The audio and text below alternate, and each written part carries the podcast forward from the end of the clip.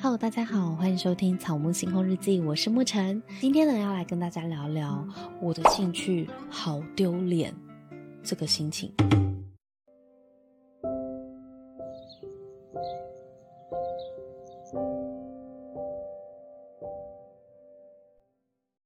我不知道你们有没有曾经有过一个经验，就是你可能明明私底下很喜欢做某件事情，就是比比如说。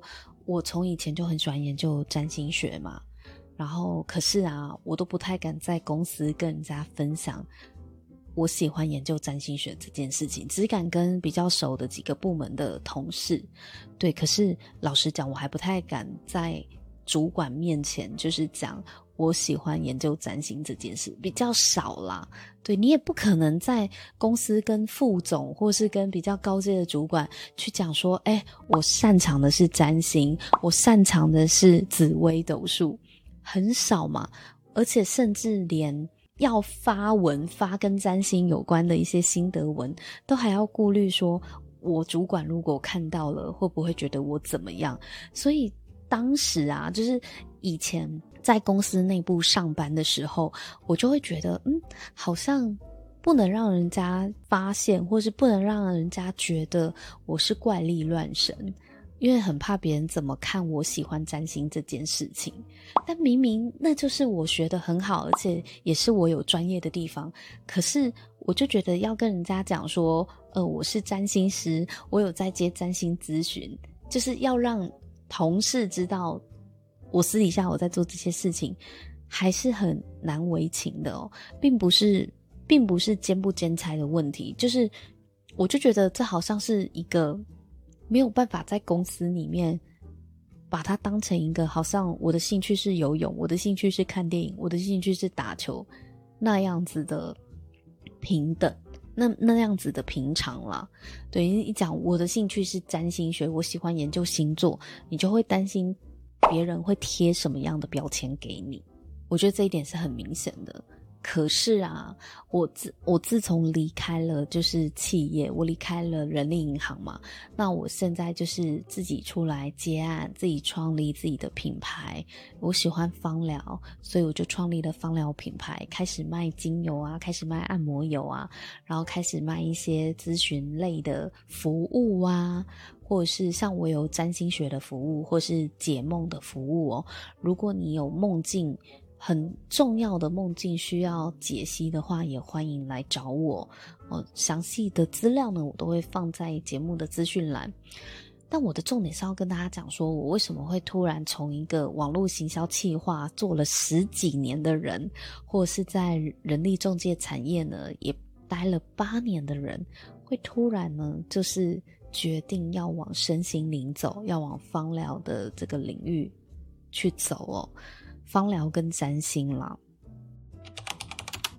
因为啊，我我觉得人在公司里面啊，真的会蒙蔽一些你真实的感受跟想法，因为你在这个体制内，你就不自觉的会想要照这个体制内的规矩走，你会想要当好学生、好员工。我觉得人就是这样，从众的心理，或是反正你有主管，你就会想要当一个好的下属；你有老板，就会想要当一个好员工。可是当你离开了公司，你什么都没有了，没有人在上面压着你了。我我离开人力银行嘛，我就是自己出来做的这几个月，我就真的突然很真实的感受到我自己想要做的事情。我我应该是说，我找工作已经不再需要去用一个我可以做什么才能赚钱的角度去思考了。以前呢，可能会很不安，就是从我出社会到现在，我工作了十五年了。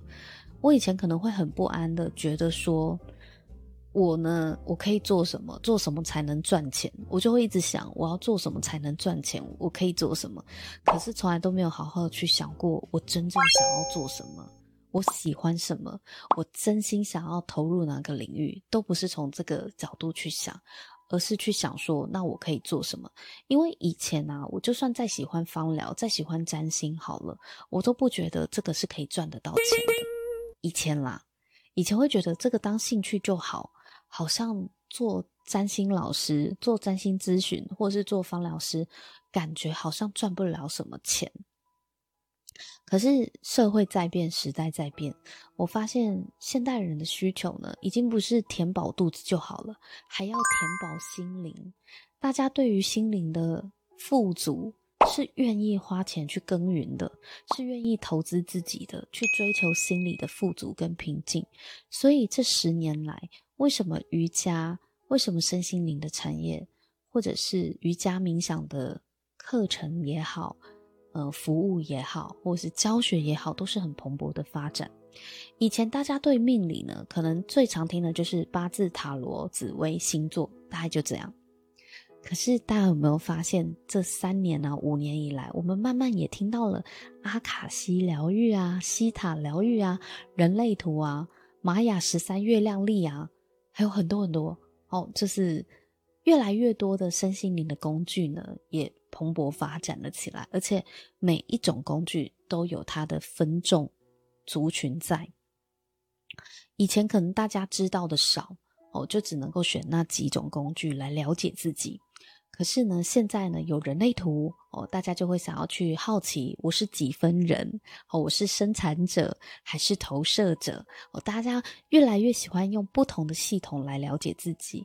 像我也会很好奇，诶，我的阿卡西记录到底是怎么讲我的？我的玛雅十三月亮历是黄色的电力星星哦，电力的黄星星，这是什么意思？哦，什么叫红色的天行者啊之类的啊？对，就是我觉得从这些，还有包含心理学啊，心理学现在人人都都可以去。念心理学的一些课外读物嘛，或参考书，买书来看啊，听听心理学相关的 podcast 等等的。我们取得资讯的管道越来越多元，而且越来越是我为我自己设定学习清单的这种方式。所以，占星师跟芳疗师到底赚不赚得到钱？我现在是很乐观的。当然，也是看到了一些迹象，就是真的有朋友、有老师做得很好。他们也因此呢，收入也不错哦，或者是呃，也看到了一些商机。所以在这个时候，在这个时间点，如果要我选择哪一个产业是我真的很想要投入去专职来做这个的话，我就选择了芳疗跟占星这个领域喽。所以才会自创品牌嘛，就是我创了一个香氛芳疗的品牌，叫 Move 底线 Change。Move change，Move change 也是我名字的一个谐音啦，因为我叫牧尘嘛。那有一天呢，我就在跟我的朋友在聊哦，就是我的朋友最近呢刚考那个催眠师执照哦，他最近在准备考试，然后也上课也上了一阵子了，几就是也上了一年多了。那他就跟我讲说怎么办？他现在呢还是不太敢跟别人讲说他是催眠师，他觉得好难以启齿哦，他觉得有一点害羞，有点不好意思，觉得会不会害怕别人怎么看待他？哦，有这样子的兴趣，或是他想要研究这个领域，我就跟他讲说，你就讲啊，你就就是大方的承认你现在就是呃在。研习这个催眠领域的事情，而且并且立志成为一个有照的催眠师哦，有牌照、有证照的催眠师这样子。因为他在美国啦，他在美美国上这个催眠的课程，但是他就跟我讲说，可是我觉得我很难跟身边的朋友讲说，呃，我我我是催眠师，他觉得朋友可能会觉得。不了解他在做什么，或是觉得他很奇怪，就像当初我可能要跟我的主管讲说，哎，其实我的专业是占星的时候，也感觉好像这个不适合在职场上面讲。可是为什么啊？为什么我们要对我们自己的兴趣跟喜好，好像做错事，又好像污名化一样？没有必要啊，因为术业有专攻啊，嗯。在职场上面，可能我们讲的是专案管理能力，讲的是资料分析能力，可是不代表你的兴趣的这个专业能力就没有价值，只是它应用的地方不一样而已。就像我现在选择自己出来创业一样哦，我每天都在看跟芳疗占星有关的书，然后自己呢也也投入其中，在研究、在创作、在写稿、在拍影片、在录音等等的，每天的工作都跟我非常喜欢的这两个领域有关。你知道我现在工作好快乐，好快乐哦，而且。我其实现在的工作时数比起我在公司里面的工作时数还要多非常多倍，因为我真心喜欢这些事情啊，所以我就会替自己安排跟这些事情有关的工作。那在这边也是要鼓励，就是不管你是刚毕业的应届毕业生，或是你正要面临转职的朋友，你不要去羞于启齿你的兴趣。也不要觉得你的兴趣会不会赚不了钱这件事情，因为我们都看不到未来的趋势发展，我们真的很难去预测未来的走向。你怎么知道你现在所擅长的这种你觉得很冷门、很孤僻的兴趣，在未来可能五年后、十年后，它不会变成主流呢？就像五年前、十年前，大家也不会觉得哈什么命理界或身心灵界会这么的蓬勃发展，是一样的。我们现在已经非常难预测未来，因为时代变化的太快了，半年、一年就一个大转变了。以前可能要十年、十五年才来一个大转变，现在不是，现在变化每年的变化都非常的快，每年都有新的企业。蓬勃起来，发展起来，你是始料未及的。我蛮认同一个概念了，就是你应该要是真的要认清自己喜欢什么事情，什么事情是值得你，你愿意为他付出，你愿意花时间投入研究的。那到底是什么样的事情？不一定是兴趣哦。很多人都说我不知道我的兴趣是什么，或是很多人都会问说要怎么样才能够找到我的兴趣。我觉得，嗯，有时候啊，你能够做一辈子的，或是你你愿意花很多时间为他付出的，倒不见得都是兴趣。有些东西是你真的真的很渴望某一个立场或某一个愿景发生，这也可以。但即便你。过程中你都是觉得哦很痛苦很累，可是这件事情的意义对你非同凡响，你就还是会撑下去。那么你把这个当工作是可以的。所以在这边也是用我自己的经验跟大家讲，我真的是浪费了很多年的时间，也不能讲浪费啦，就是我一直等到现在。离开了公司行号，我才发现我真的很喜欢，也一直很有兴趣。这十几二十年下来都没有都没有放弃过的领域呢，就是占星学。哦，我其实一直一直都有在学习，不断的精进自己当中，然后也不断的透过分析个案，然后去演练自己解盘的能力。那我觉得，既然我对这件事情是这么的热爱，我为什么不全心的投入呢？好好的用我的兴趣变成专业去服务别人。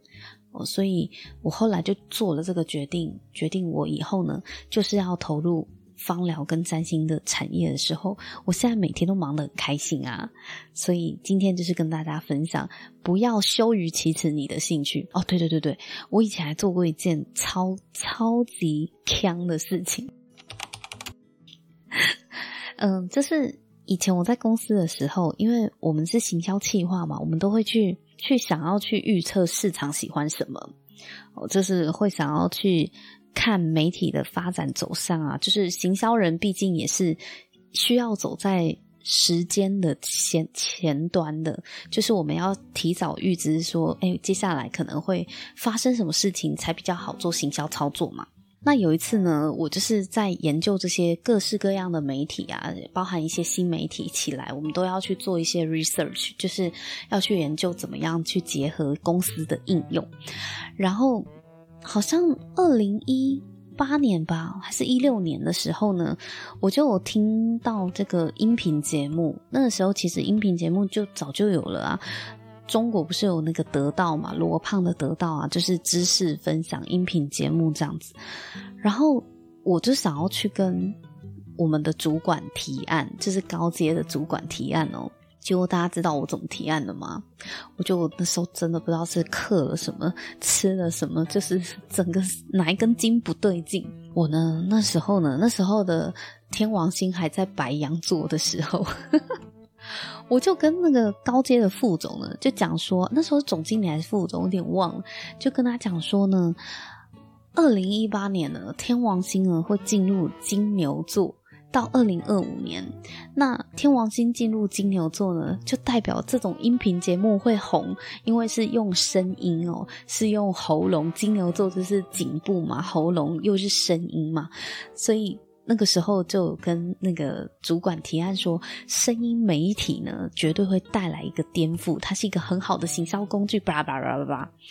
结果主管是用一个非常不可思议的角度，就是那个表情看我，意思就是说，你是在认真的吗？你是在跟我认真的讲吗？我就跟他讲说，而且我那时候要去提案的时候，要去讲这个建言的时候，我还要先问他说，你相信星座吗？